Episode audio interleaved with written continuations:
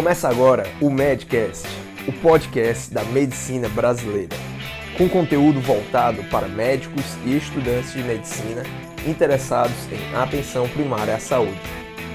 O Medcast é uma produção da Núcleo MD, organizado pelos médicos Daniel Coriolano e Roberto Maranhão, o Bob.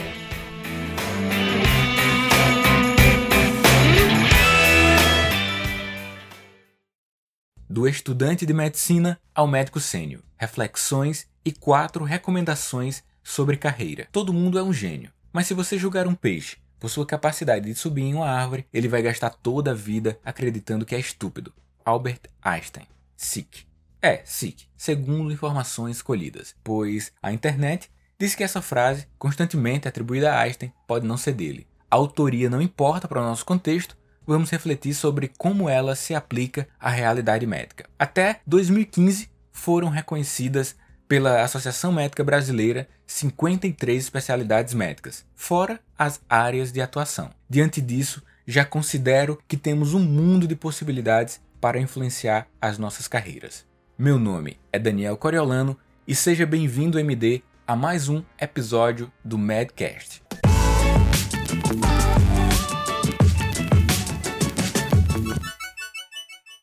Muitas especialidades têm modos operandi similares, já outras um universo com suas peculiaridades, seus procedimentos específicos, mas claro, todas alicerçadas em conteúdos que acessamos durante os seis anos da graduação. Mesmo assim, vemos hoje alguns colegas frustrados com suas escolhas. Uns relatam baixa remuneração, outros excesso de estresse durante sua atuação diária e por aí vai. Ninguém merece viver assim com bilis, ódio, mau sentimento, mal secreto. É uma coisa horrível. Isso é triste. Então, eu te proponho que dê alguns passos mentais para trás e responda: que te faz feliz? Um estudo intitulado Study of Development, que atualmente tem o médico psiquiatra norte-americano Robert como diretor, analisou 700 pessoas, dentre os quais estudantes de Harvard e moradores de bairros pobres de Boston. Olha só um recorte direto da matéria que foi publicada no site da BBC. Abre aspas. Há muitas conclusões desse estudo, mas o fundamental que ouvimos uma vez ou outra é que o importante para que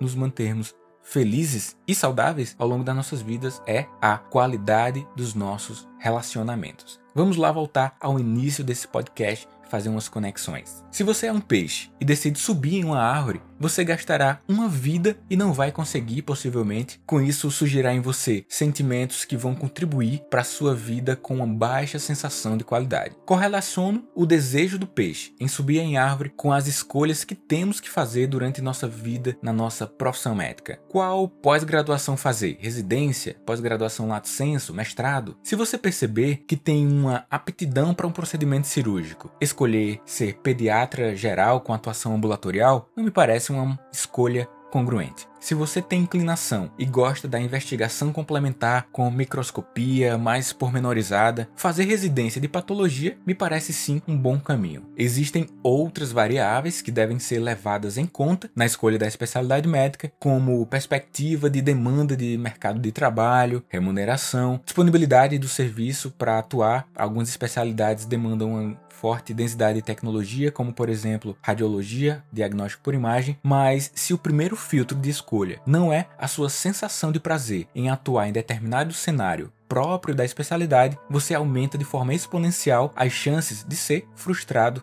nessa nova profissão. Fazendo a escolha por predisposição não exclui as chances de não se adaptar com a especialidade, mas reduz sobremaneira. Se você não escolher bem os seus passos, a qualidade dos relacionamentos com as pessoas que vão buscar seu atendimento será possivelmente comprometida. E isto, como aponta o estudo sobre o desenvolvimento adulto, não vai contribuir para uma vida feliz e imagino que você almeja isso. Então vou listar quatro recomendações, use-as ou não se julgar pertinente para o seu contexto. Primeira, se você é estudante de medicina, exponha-se mais ao que tange a sua interação com professores, com o serviço, independente do semestre que você está no ciclo clínico ou no internato. Isso vai te dar repertório mental amplo para melhores decisões. 2. Se você é egresso da graduação e optou por ir para o mercado de trabalho, ótimo. Aproveite esse período para avaliar se o seu campo de atuação hoje é compatível com seus anseios de vida. No tempo em que você julgar adequado,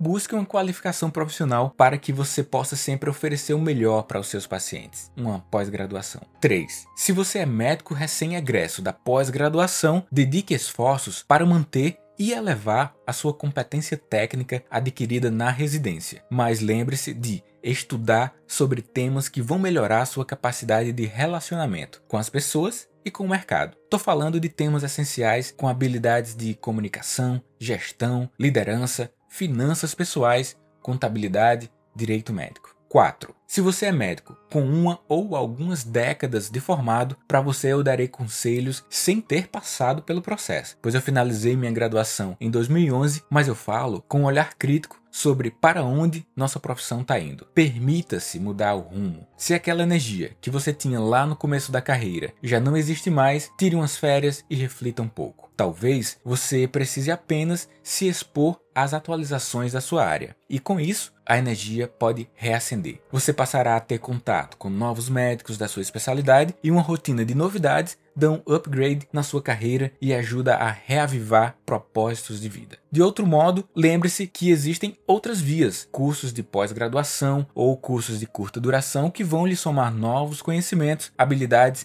e podem ser transformados em atitudes práticas no seu cotidiano e assim elevar a sua sensação de competência em outra área de atuação. Lembre-se, se você é um peixe, você pode desbravar um oceano que é muito maior do que a terra firme. Durante sua jornada, independente por onde for continuar, uma infinidade de relacionamentos serão possíveis e uma diversidade de oportunidades estão à sua espera. Sem dúvidas, suas contribuições sociais serão importantes e sua sensação de competência será elevada. E ainda sendo um peixe e optando por manter sua meta de subir em árvore, busque qualificação, parceiros e ouse dar saltos cada vez mais altos. Suas novas competências também vão te levar ao topo. Aqui é Daniel Coriolano. Compartilhe esse conteúdo com sua rede de contatos. Um forte abraço e a gente se encontra nos próximos episódios.